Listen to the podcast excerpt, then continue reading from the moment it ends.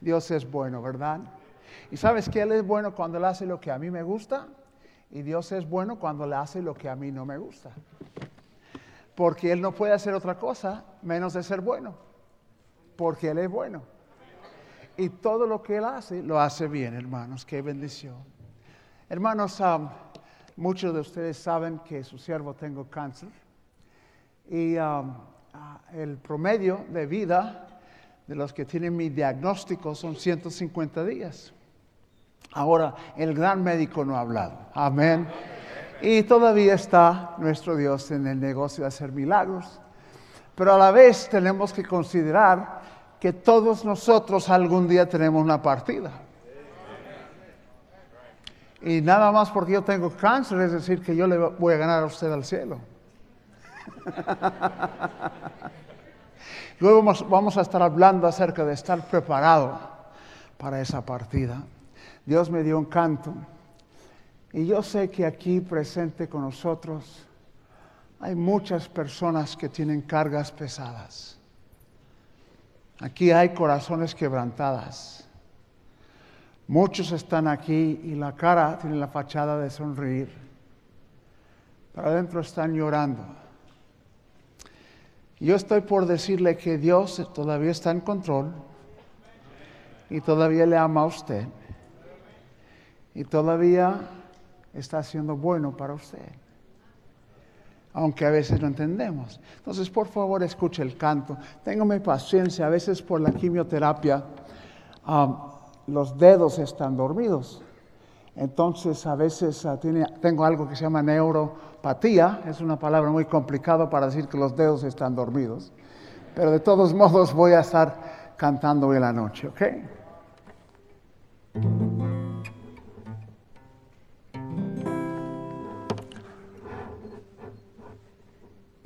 A veces en la vida me sorprendo yo.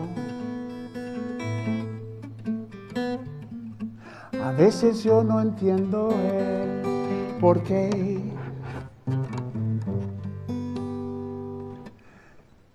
Pero en ti confío pues, tú tienes el control.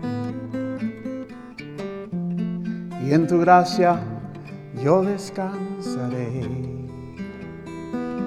Escúchame. Tú eres Dios gran yo soy y nada temeré, contigo estoy. Mi protector, mi proveedor, y siempre harás por mí lo que es mejor.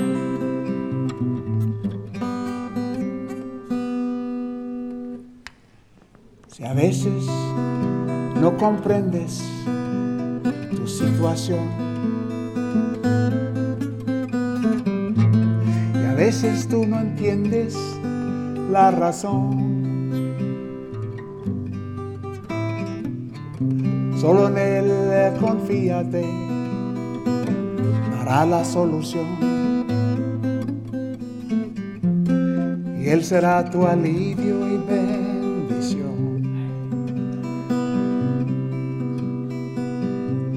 Él es tu Dios, el gran yo soy, y puedes tú confiar en su amor. Protector, proveedor, y siempre hará por ti lo que es mejor. Siempre hará por ti lo que es mejor. Tengo una pregunta. ¿Usted cree que Dios se equivoca? Ya sabemos que nos ama.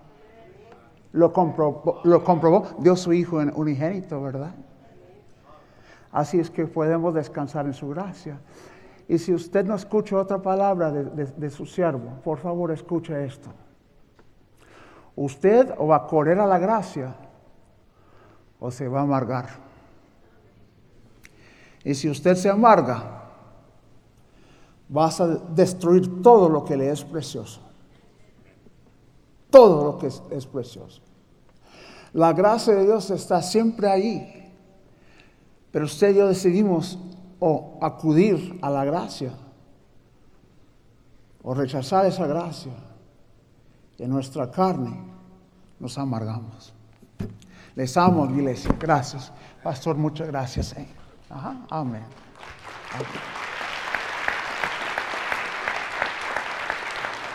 Les voy a hablar de uno de los mejores regalos que mi papá me dejó. Muchos de ustedes conocieron a mi papá porque yo creo que mi papá, no estoy seguro, pero creo que mi papá es el primer misionero que la iglesia empezó a sostener. Hace años, cuando éramos 12 personas, allí en la iglesia antigua, mi papá pasó por aquí y el hermano Chapo decidió empezar a sostenerlo. Y a propósito, quiero agradecer al pastor Chapo Ustedes no saben ah, el amor que Él expresa. ¿Cuántas veces Él me ha tenido la espalda cuando estaba yo en necesidad? ¿Cuántas veces le ha llamado para que me aconseja, para que me ayuda? ¿Y sabes qué? Gloria a Dios por la bondad y la gracia de nuestro pastor. Una de las cosas que encuentro es que esta misma gracia está en el pastor Jerry y su esposa. Y no hay palabras para expresar la gratitud que tengo con ustedes por el amor que me han expresado a mí, a mi Teresita, a nuestro hijo esta semana. Muchas gracias, varón. Ah, te amo y te aprecio. Usted sabe que cuando uno ah, ama a una iglesia, le da mucho gusto regresar y ver que la iglesia está bien cuidada y bien atendida. Y les amo por esto, hermanos. Es una bendición. Abren sus Biblias a primero de Tesalonicenses, por favor. Por favor, les ruego que sigan orando. Y um, hermanos, yo creo que Dios me va a sanar. Y si Él decide de otra forma, bendito sea su nombre. Si yo acaso llega a la gloria antes que usted, pues termina bien usted yo lo voy a estar esperando. Amén. Si algún día usted oiga que el hermano Garlic ha muerto, no lo crees. Amén. Em, apenas está empezando a vivir. Amén. Es la mera verdad. Y cuando, cuando mi amigo y su esposa están ahí enfrente del quien cuenta y él les diga, bien hecho, siervo, ah, yo me voy a volver bauticostal. voy a estar echando porros y agradeciendo porque no es cómo empezamos que determina el éxito o el fracaso, es cómo terminemos que determinará el éxito o el fracaso. Todos caemos. ¿Ha caído usted? Bienvenido al club. ¿Okay? Levántase y ah, como he dicho muchas veces desde este púlpito, vamos para adelante, nunca para atrás. ¿Okay? Amén porque Dios todavía quiere usarlo. Usted dice, ¿cómo sabe usted, hermano Gale, que Dios todavía quiere usarme a mí? Porque todavía palpita su corazón. Amén. Y mientras que usted vive, ¿ok? Dios está queriendo que usted cumple con algo aquí en la tierra. Capítulo 5 del libro de primero de Tesalonicenses. Yo voy a leer, usted nada más me siga con la vista, por favor. Vamos a empezar leyendo con el versículo 16. Dice la palabra de Dios, Ah, ¿Cuál es la palabra que siga? Estad. Estad. usted sabe que ah, esa palabra siempre en el griego tiene un significado muy particular. Porque en el griego esa palabra quiere decir siempre.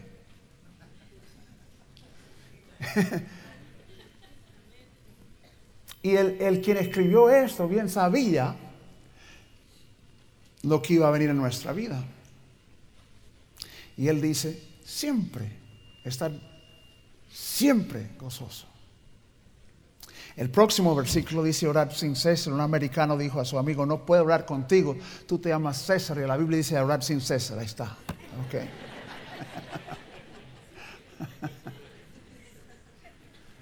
Dios perdónanos las veces que el niño se ha enfermado y llamamos al médico antes de hablar con el gran médico. O tenemos necesidad económico y estamos ahí pidiendo préstamo hasta de primos que no hemos hablado por 10 años y no hablamos al proveedor de todo. Que necesitamos sabiduría, estamos buscando consejo de todo el mundo y no vamos al consejero de consejeros. Orar sin cesar, dice. Y luego el próximo versículo, dar gracias en, ¿qué es la palabra que sigue? Ah, me es necesario contarle cuál es el significado de esa palabra todo en el griego. Quiere decir que todo. Y Dios bien sabía que íbamos usted y yo a enfrentar cosas difíciles. Y aquí presente con nosotros en esta noche hay muchas personas que están enfrentando cosas muy difíciles. Es interesante que este tema de estar siempre gozoso, de estar siempre regocijándonos, se encuentra en toda la Biblia. Gloria a Dios por que en la Biblia Dios nos relata no solo las victorias de sus siervos, de nuestros héroes, pero también nos cuenta de, de, sus caídas, nos cuenta de sus momentos difíciles. Porque eso nos da ánimo mientras que usted y yo enfrentamos cosas difíciles. Y quiero contarles algunas cosas de mi papá. Mi mamá tuvo su partida a la edad de 40 años. Mi mamá murió de cáncer a la edad de 40 años. yo sé lo que es regresar a casa sin mami. Yo estaba allí en el cementerio, allí en Atlanta, Georgia, con una mano agarrado de mi hermanito de seis años, con la otra mano agarrado de mi hermanito de cuatro años, viéndoles bajar allí el cuerpo de, de nuestra madre. Muchos de ustedes estaban conmigo en el cementerio cuando mi Teresita y estábamos llorando, cuando bajaron a nuestra, nuestra hija Saraí allí en el cementerio aquí en Lancaster. El mundo entiende, el mundo comprende cuando usted y yo somos gozosos, cuando todo nos va bien.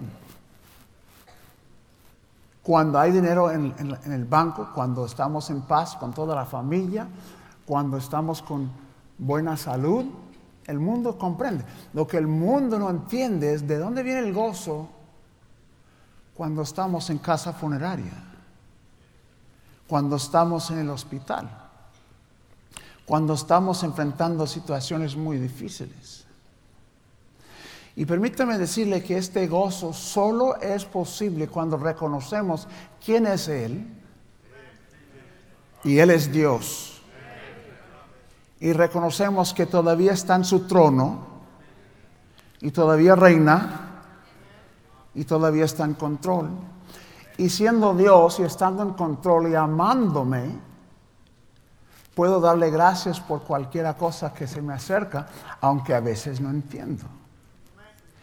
Y yo sé que llegando a la gloria muchos vamos a decir, oh, ahora entiendo. Gracias Dios por esta cosa que no me gustó. Cuando un padre está chillando, cuando una madre está quejándose,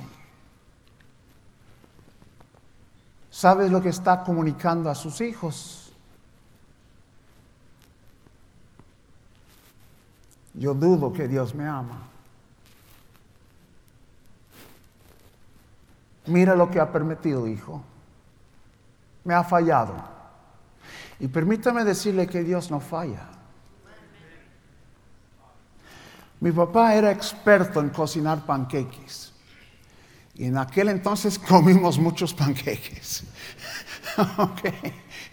Yo me acuerdo una mañana levantarme tempranito y mi papá estaba en la cocina preparando el desayuno y por supuesto eran panqueques.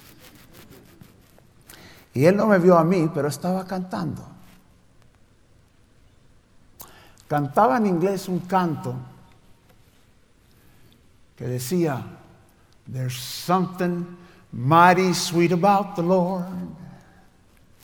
There's something mighty sweet about the Lord. Eh, traducido, este himno dice, hay algo muy dulce en mi Señor.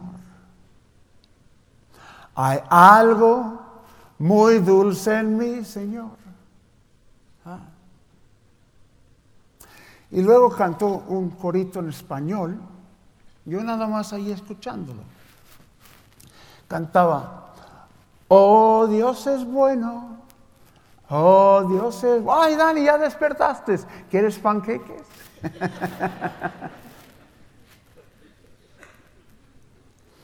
¿Entiende usted que mi papi me estaba preparando por las cosas difíciles que yo enfrento.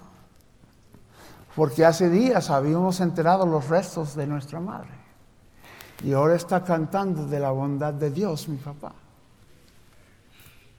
¿Mm? Mi papá tenía Parkinson's. Esta enfermedad es muy cruel, especialmente por una persona que ha estado en control porque a veces eh, puede operar igual como una persona normal, puede hablar, todo está bien, pero a veces ni puede expresarse, ni puede decir lo que quiero es que me apaga la luz, por favor.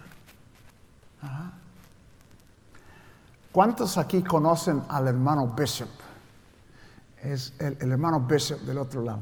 Ese hermano Bishop, cuando usted le acerca, parece que usted se pone gozoso nada más por haberle acercado. Okay. Y el, hermano Bishop, tenga cuidado, porque él es uno que quiere abrazar, hermanos. Yo, acabamos de ir a orar con el pastor Chapo y el hermano Bishop estaba con el coro ahí, ahí afuera. Y um, el hermano Bishop me dio, oh, Danny dice, y sabe lo que quería? Abrazarme, hermanos. Amén. Entonces yo le abracé allí. Yo estaba allí, él estaba trabajando aquí en la librería de la iglesia. Y él me dio, dice, Benny, qué gusto verte, mi hermano. Dice, dice, ¿alguna vez te conté de la primera vez que vi a tu papá predicar? Digo, no, no se me lo había contado. Ay, te lo voy a contar ahorita, dice. Dice, llegó, la iglesia estaba chiquita, no fuéramos mucho. Pero llegó tu papá y él quería poner su, su boca enfrente del micrófono y lo tenía al lado y no quería moverse. Podría ver el esfuerzo con que él intentaba moverse, pero no se movía. Y él empezó a, tratar de moverse y por fin se movió y movió demasiado, dice. Dice, Danny, no lo vas a creer. Cuando él por fin pudo poner su boca enfrente al micrófono, dice, el púlpito estaba bailando. Y dice que mi papá decía en inglés, God is good. Y cuando él dijo estas palabras, dice que la invitación empezó. El mensaje era de tres palabras. God is good. Pero me cuenta el hermano Bishop que la invitación duró más que 45 minutos. Gente llegando. Lo que estoy queriendo comunicarle a usted es que Dios es bueno es bueno.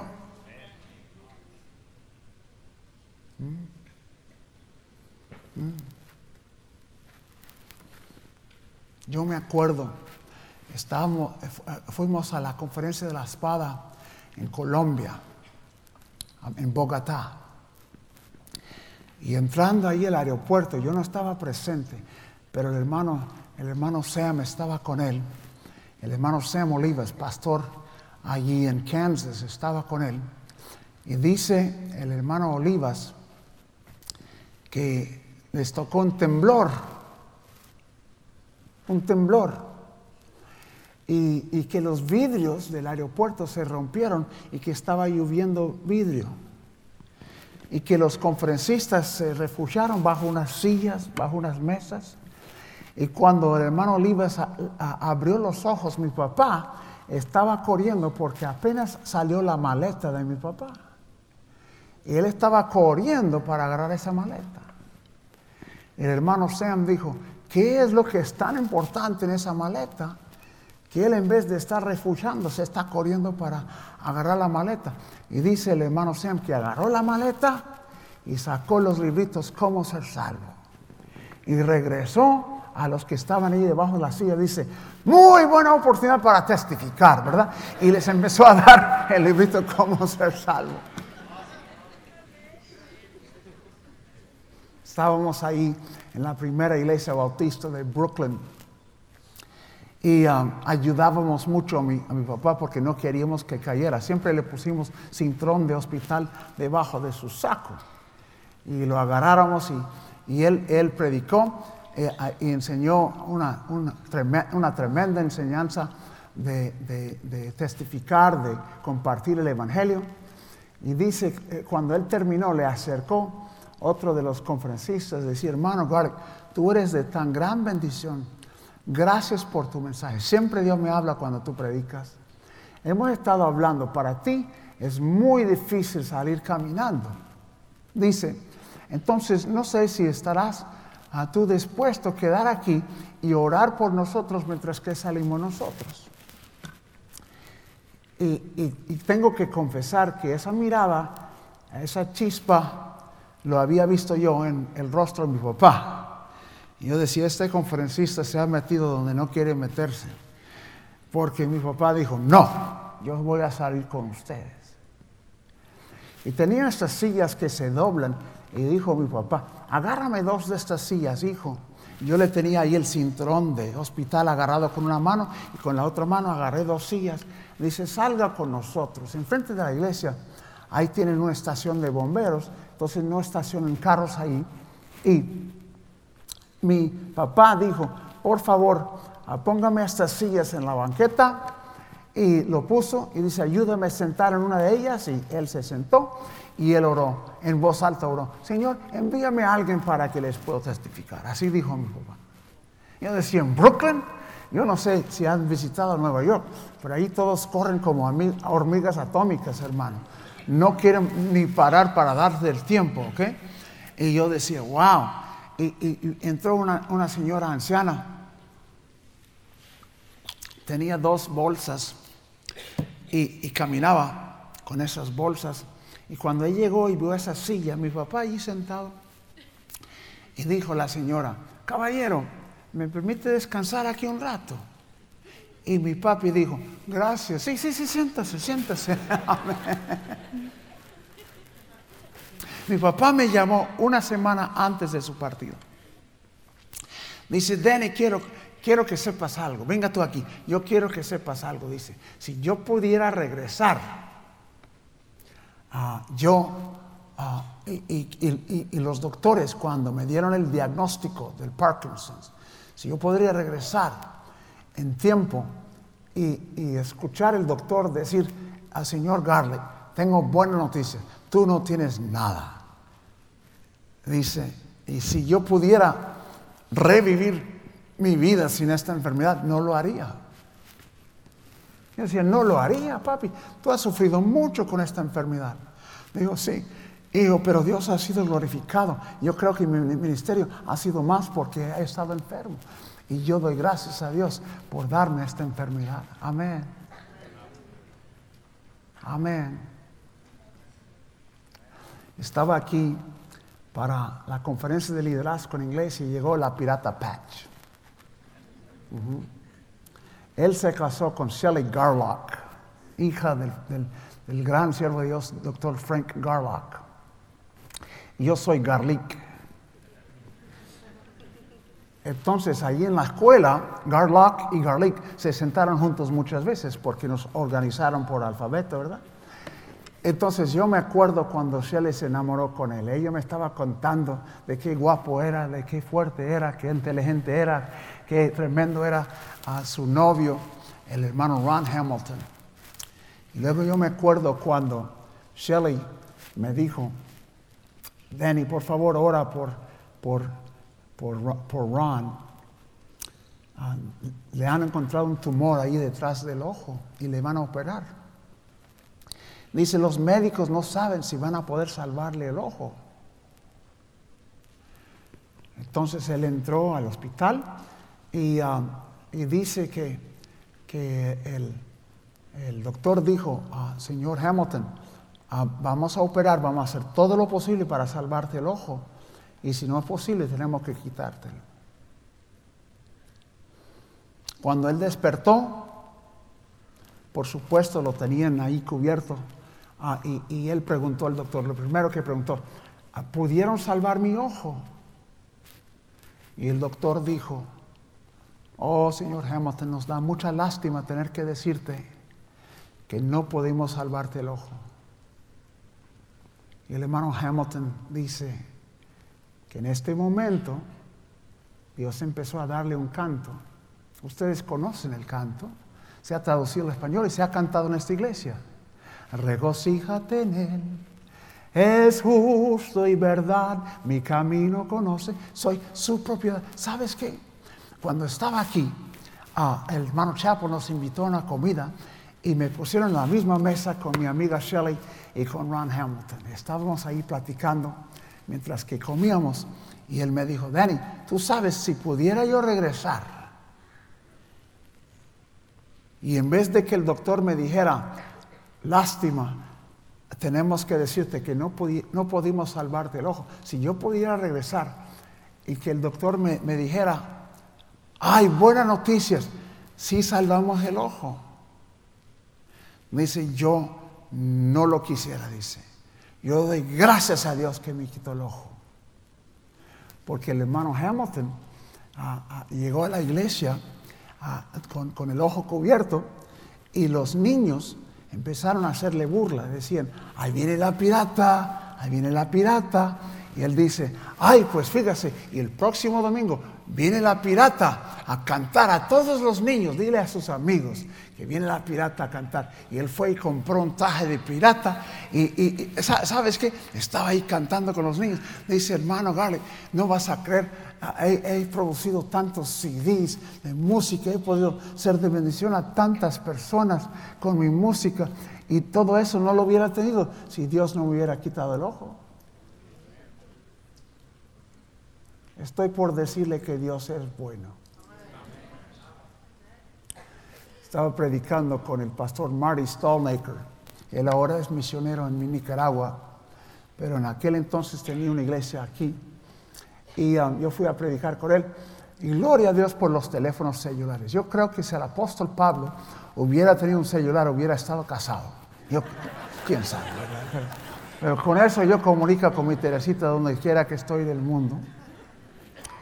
Y um, fíjese que, que um, terminando el servicio llamé a mi Teresita y dice mi Teresita, ah, mi amor, los niños se han desvelado porque quieren hablar contigo. ¿Quieren hablar conmigo? Sí. Pues ponlos en el teléfono. Cada noche, ah, ah, por los últimos dos años de su vida, mi papá vino a vivir con nosotros. Gloria a Dios, Benjamín y Jonathan lo atendieron. Benjamín puso una cama al lado de la cama de su abuelito y él estaba con él día y noche cuidándolo, atendiéndolo. Y um, cada noche preguntaron a mi, a mi papá, abuelo, cuéntanos una historia de un milagro. Y dice, mis hijos, hoy tu papá nos contó la historia del día que el motor se apagó en el avión. Y papi, lo que no entendemos es que tú nos has contado tantas historias. No sé si usted, papá, tiene el mismo problema, pero a veces empieza una historia y mis hijos dicen, ay, ya, ya se lo había, esa historia la hemos oído ya mil veces, papi. Pero dice, esa historia nunca se lo contó, ¿cómo es que no, no has contado esa historia? Y les contesté, honestamente, es que se me había olvidado. Bueno, dice mi hijo, cuéntalo ahora, queremos oír el perspectivo tuyo. Estábamos volando desde McAllen, Texas al DF para una conferencia de la espada. Mi papá e-, era piloto y él viajaba. Y um, um, fuimos en avión y el avión tenía un motor. Y estábamos cruzando ahí las, montañas alrededor del Distrito Federal y el motor se nos apagó. Y mi papi dijo, hijo, mira para allá a la derecha a ver si ves un lugar donde podemos aterrizar. Dijo, papi, yo no veo nada para acá. Dice, yo tampoco. Mira, dice, hay un campo agricultor. No, aquí puras piedras, papi. Y también de mi lado veo lo mismo. Dice, yo creo que el carburador se nos ha congelado. Dice, yo voy a trabajar, voy a pagar la calefacción de la, de la cabaña donde estábamos y, forzar el aire caliente circular en el gabinete del motor para ver si podemos descongelar el, el carburador, para ver si podemos prender el motor. Yo voy a trabajar en eso tu hora. Y estábamos ahí en silencio, el avión bajando. Y yo oraba, después que oré, dice, vamos a ver si prende. Y mi papá empujó el botón y prendió. Y fuimos a la conferencia.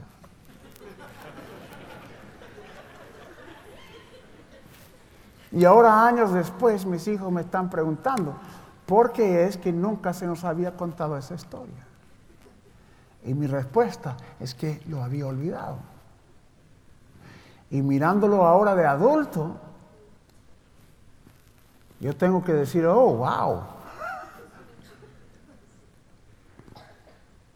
¿Puede usted entender que yo vivía con la fe prestada de mi papá? Y como él no se espantó, tampoco me espanté. Y él tan calma como decir al niño, vaya al refrigerador a ver si hay agua, a ver si hay leche. Así dijo, mira por ahí a ver si hay lugar donde aterrizar. Y cuando me acosté aquella noche pensando en esta conversación, me cayó una convicción, hermanos por lo que a veces mis hijos han visto en mí. Y tuvo que salir de la cama y pasar un tiempo confesando pecado. Porque quiero decirle, el mandamiento que usted y yo estamos escudriñando es, es, en el imperativo, es decir, es mandamiento. Y el que no está siempre gozoso está viviendo en desobediencia. Porque por no ser gozoso, por no dar gracias en todo, lo que está comunicando es que Dios ha fallado. Ahora, hermanos, el servicio no ha terminado. Tengo otro pensamiento que les voy a dar. Hoy me van a sacar el jugo, hermanos. Pero yo quería darle a usted un tiempo. Por favor, todos puestos de pie. Todos puestos de pie.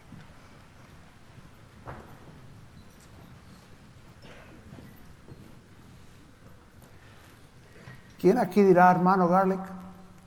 Este mensaje era para mí. Dios me hablaba a mí. Ora que Dios me ayuda a demostrar fe.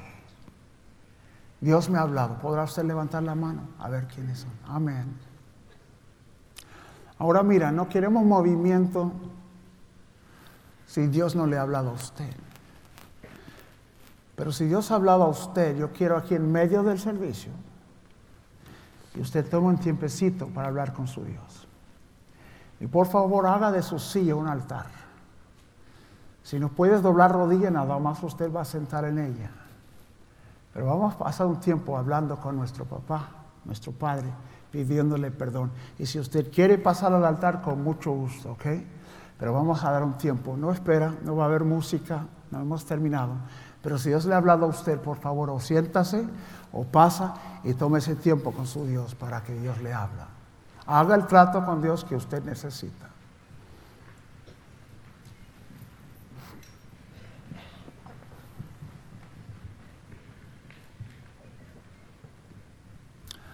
Oh Dios es bueno, oh Dios es bueno. Y Él es bueno cuando Él hace lo que a mí me gusta. Y Él es bueno cuando Él hace lo que a mí no me gusta. es bueno por, por lo que es.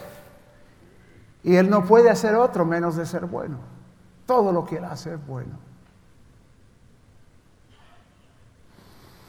Qué bueno que dice que si confesamos nuestro pecado, Él es fiel y justo para perdonar nuestro pecado. Yo le ruego que ahora mismo usted confiese ese pecado de no estar siempre gozoso, de no estar dando gracias en todo. Confiésalo porque es pecado.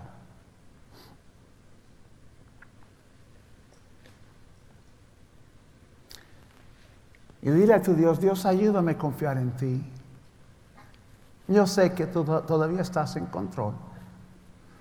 Yo sé que tú me amas. Ayúdame a confiar en ti.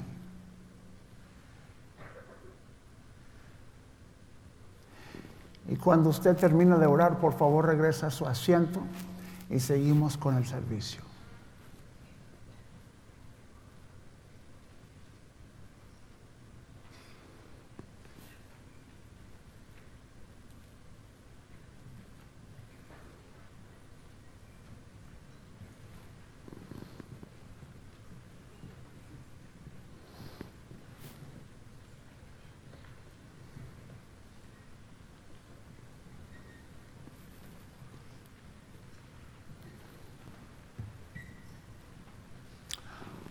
Una de las razones principales que hijos no sirven a Dios cuando crecen y son adultos son porque tuvieron padres chillones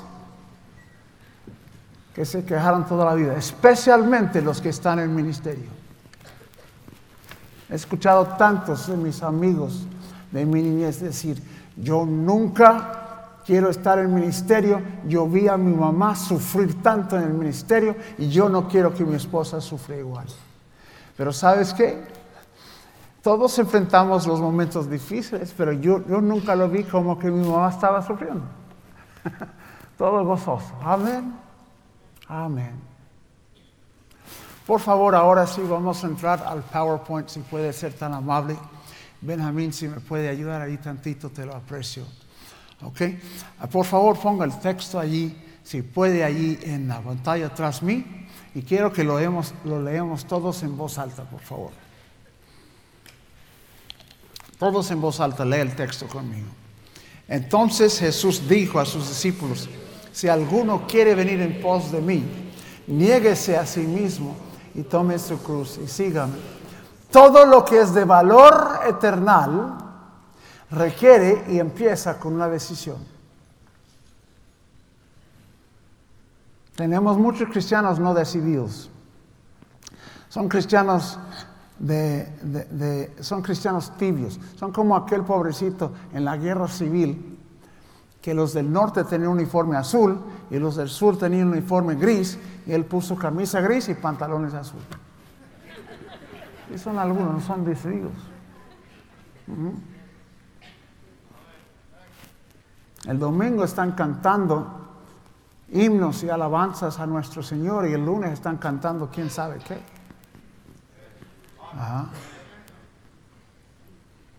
Hay jóvenes, si usted revisara lo que está ahí en su, en su lista de, de música, encontrará usted música del mundo, música que lleva uno para el mal. Hay algunos que andan con amigos con los cuales no deben andar, porque siempre cuando están con estos amigos se van para el mal.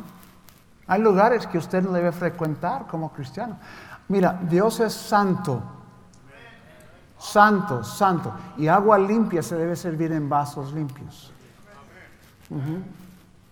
Gloria a Dios por una iglesia que predica duro contra el pecado.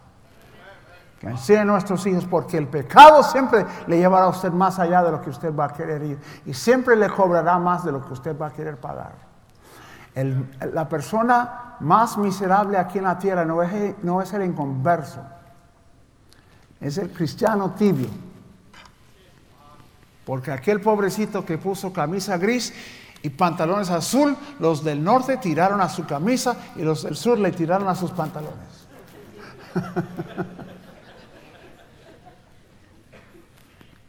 Jóvenes, decláranse.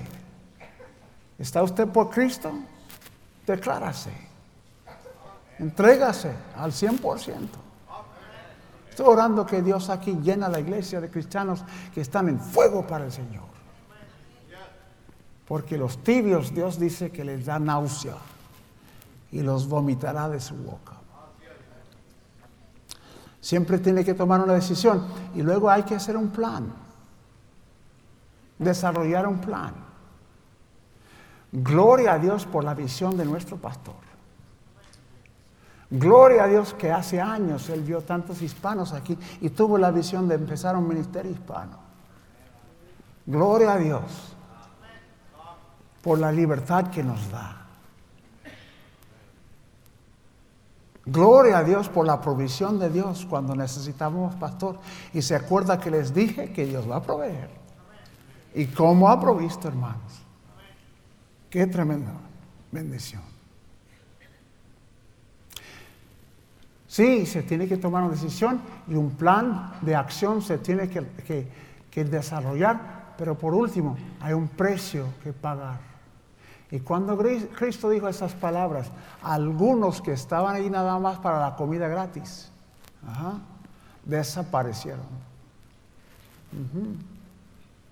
Algunos vienen a la iglesia diciendo, ¿qué es lo que la iglesia me ofrece a mí?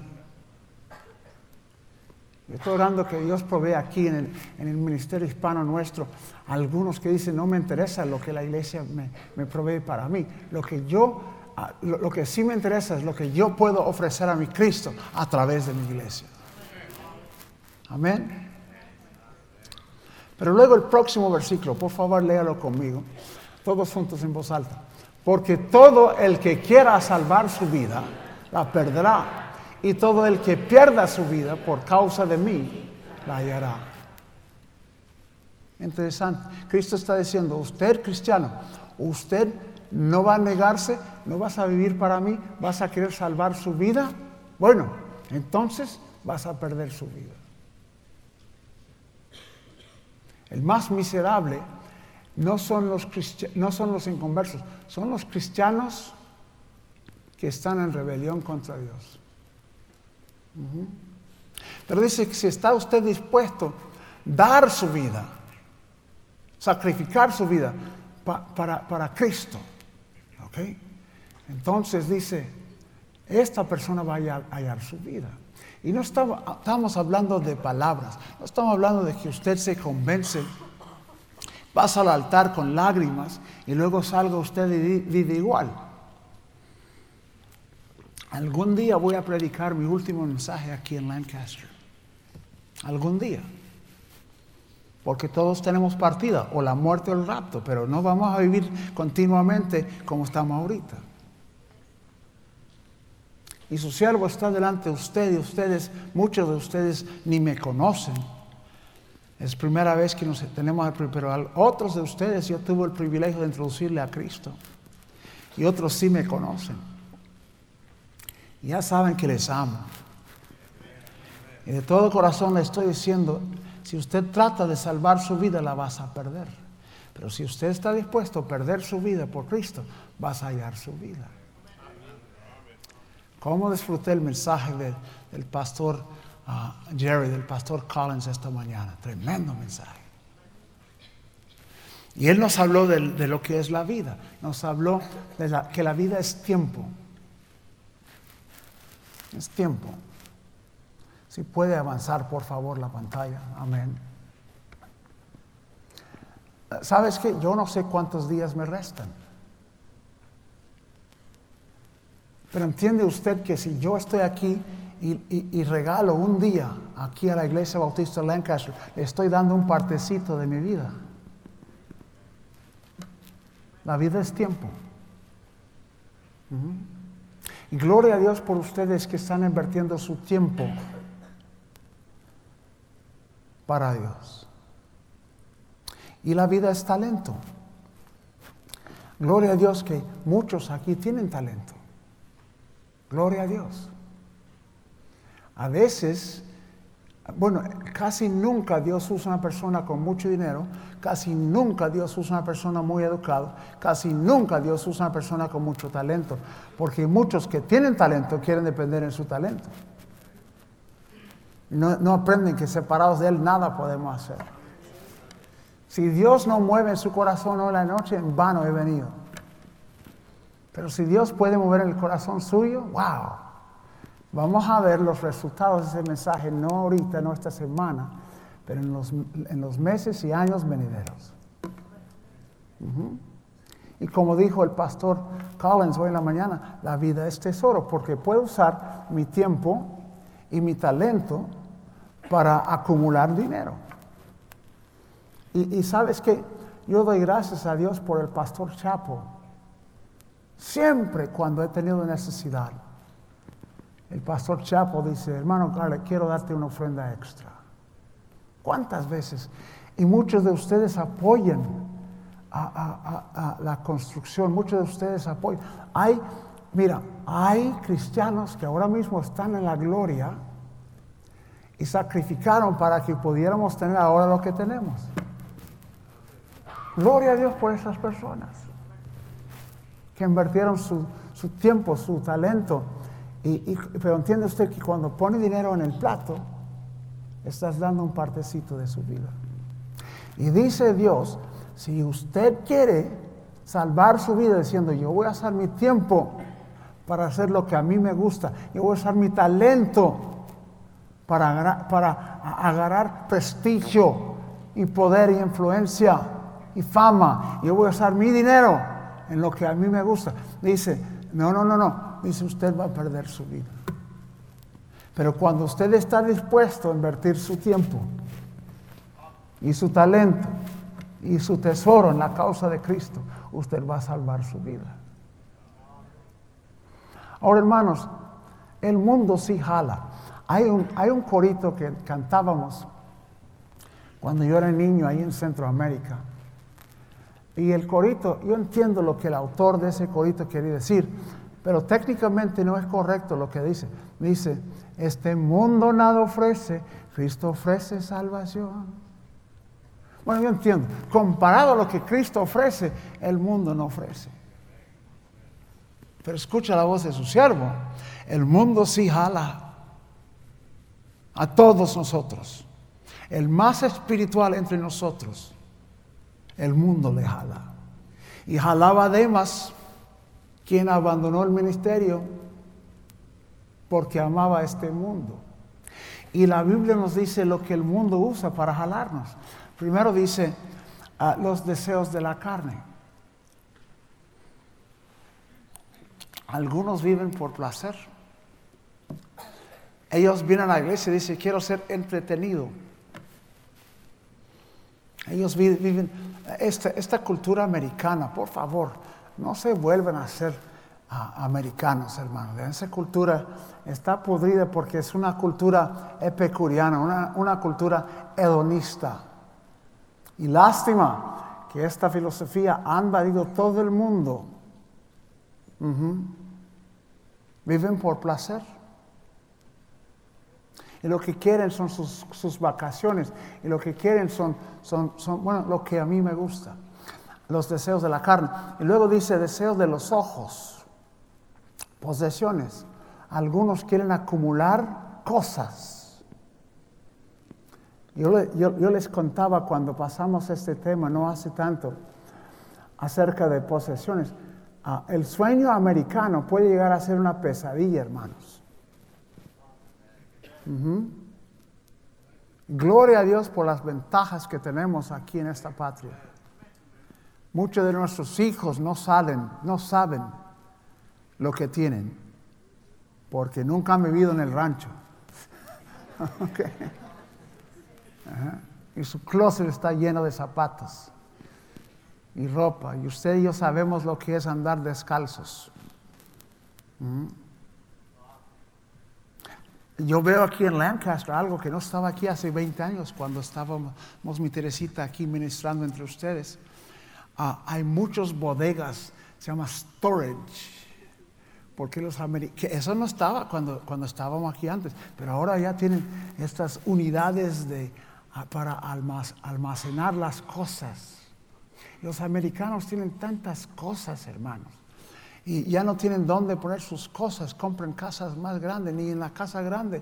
Entonces están rentando bodegas en todos lados y ponen sus cosas ahí. Y luego no quieren que les roben las cosas, entonces ponen alarmas y, y quieren encerrarlo para que no se roba. Y, compran seguro para que... y, luego entonces un día mueran y dejan todas sus cosas aquí en la tierra. ¿Mm?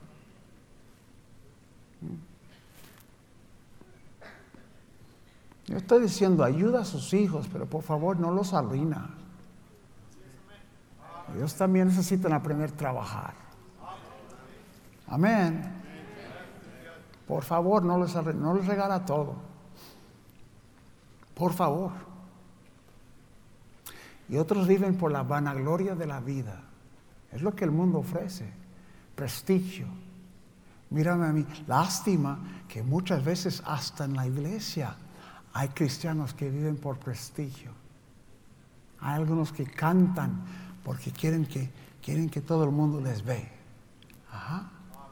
Hasta a veces, a veces algunos predican. Oh, que Dios nos perdone por la vanagloria de la vida. ¿Mm?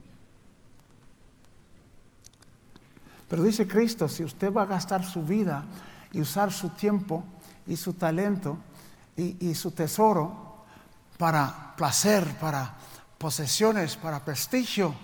Oh, el diablo paga muy mal, hermanos. El diablo paga muy mal.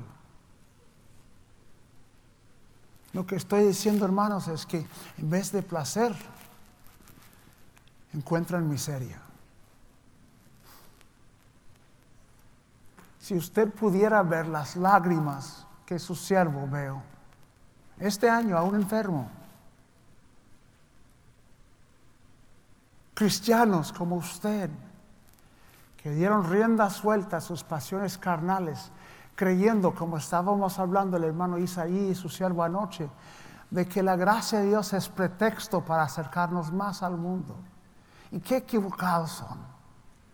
La gracia de Dios no es pretexto para que yo acerco más al mundo es razón, es motivación alejarme más de los enemigos de mi Cristo. Debe motivarme a acercarme, más a Él.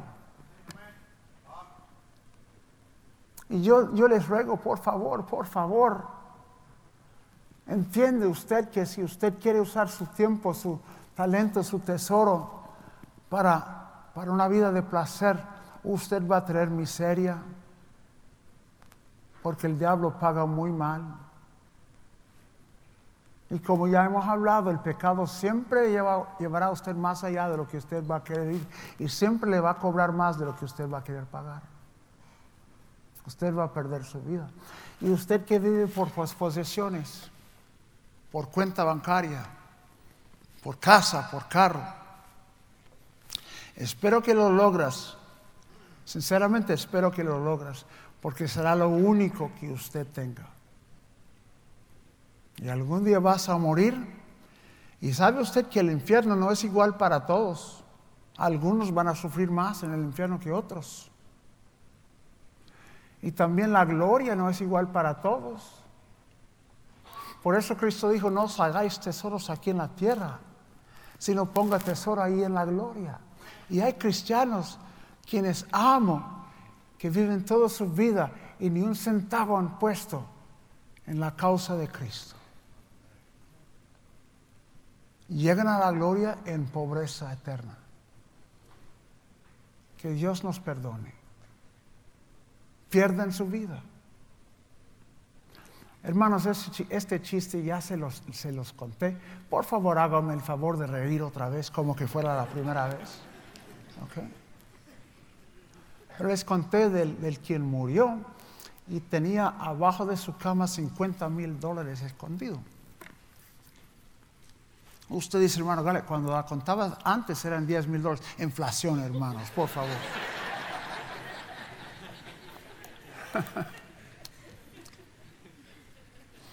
y él decía a su esposa en su cama de muerte, mi amor, por favor, tú sabes que ese dinero me es precioso. Prométame que ese dinero la vas a enterar conmigo. Y ella en amor a él lo prometió, sí, mi amor, cuenta conmigo. Júrame, sí, lo voy a enterar contigo. y murió el varón. Y las amigas de la esposa decían, no sé usted necia, ese dinero, no, no, dice, yo prometí, lo voy a hacer, dice. Y en la casa funeraria llegó con una caja de madera y lo puso allí en el ataúd, en el cajón. Y cerraron el, cajón para llevarlo al cementerio. Y las amigas decían, tú eres loca, tú eres necia. Ese, no, dice, no soy tan necia como, como tú crees, dice. Le escribí un cheque.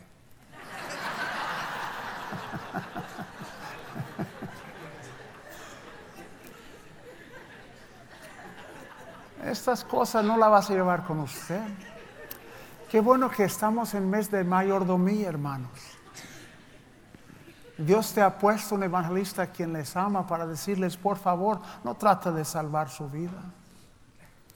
Porque el que pierda su vida la va a hallar, pero el que trata de salvarla va a llegar. Y, y Cristo dijo, ponga tesoro en la gloria. ¿Cuánto tesoro ha puesto usted en la gloria? Porque hay santos redimidos cristianos que están en la gloria de nuestra iglesia, que en gran sacrificio en otros banquetes han provisto para que tengamos lo que tenemos. Y ellos están en la gloria ahora disfrutando. Amén. Diciendo, vio usted que mi, cuenta bancaria en la gloria todavía me está creciendo. Hoy en la noche, hoy en la mañana tuvimos, yo, sé de dos salvos, hoy en la mañana en el servicio. Qué tremendo servicio tuvimos en la mañana. Tremendo mensaje, hermano Carlos. Gracias por por ser usado de Dios. Y usted que vive por prestigio, oh, pobrecito de usted. Número uno, aún el prestigio de este mundo es vano. Los que te alaban hoy, mañana te estarán maldiciendo. Ajá. Y la mera verdad es que usted llegará a la gloria con deshonra. Ajá. Con vergüenza. ¿Sabe usted en la eterna palabra de Dios está datado? Demas me ha desamparado. Y esa palabra es eterna. No se cambia. Por la eternidad ahí va a estar. ¿Mm? ¿Mm? ¿Y con qué ojo vamos a estar viendo a Demas? Pero con qué ojo, vamos a ver a Moisés? ¿Mm? Yo me acuerdo cuando Benjamín estaba así de chiquito. Y sabes, estábamos predicando ahí en País Maya con, el, con el hermano Víctor Q. Pantí, el pastor Pantí. Tuvimos 500 mayas que salieron de la selva. Y sabes qué, mis hermanos, mi hijo quería ir a ver las ruinas mayas. Fuimos. Y el, el guía decía, este es el trono donde reinaba el rey maya. Y mi hijo dijo al guía, ¿puedo yo sentar en el trono? Sí, siéntase. Y abrieron la cadena y mi hijo se, fue, se sentó, estaba mirando así. Y le pregunté, ¿dónde cree usted que está el rey Maya ahora? Y dice, yo creo que está en el infierno. Le digo, ¿por qué? Dice, porque dudo que alguien le habló de Cristo. Y dijo, hijo, ¿y qué de su imperio? Y dice mi hijo, papi, me parece que está en ruinas. El más prestigioso entre nosotros pierda todo si no está dispuesto a dar su tiempo, su tesoro y, su talento a Dios. Pero de otro lado de, la, moneda, dice Cristo, el que está dispuesto a perder su vida, no hablar, no con palabras, porque muchos con palabras hablan bien, pero estoy hablando de una realidad en su vida este chiste también se lo conté antes, pero por favor ríense otra vez, por favor. Dicen que salieron en el balcón en el Vaticano y el obispo decía, tenemos ahora mismo que dar un trasplante de corazón al Papa. Necesitamos un voluntario que estará dispuesto a dar su corazón para el Papa. Y dijo, ¿Quién será el voluntario para dar su corazón al Papa? Y todo el mundo ahí reunido. Mi corazón para el Papa, mi, eh, mi corazón para el Papa, dijo el obispo. Con tantos voluntarios vamos a tener que permitir que Dios escoge. En ese momento pasó una paloma y le quitó una plumita.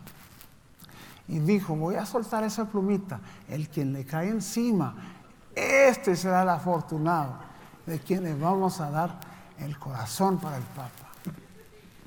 Soltó la plumita y la plumita volaba, pero nunca se bajó. Y las cámaras televisoras se acercaron para ver por qué no se bajaba esta plumita. Y vio que la gente estaba diciendo, mi corazón para, para, para, así decir.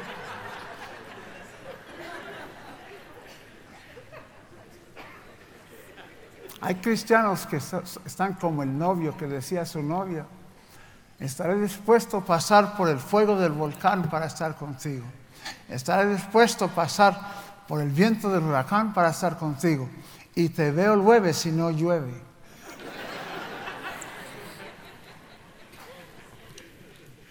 No me hablas de, de que estás dispuesto de entregar su vida para Cristo si nada más son palabras.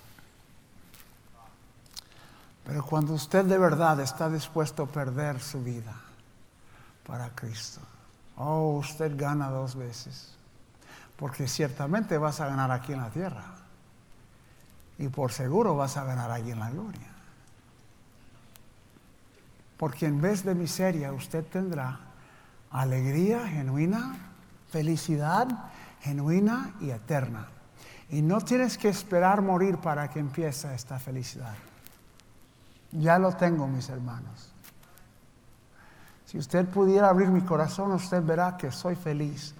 Hay un canto que cantamos, gozo da servir a Cristo. El canto es verdad.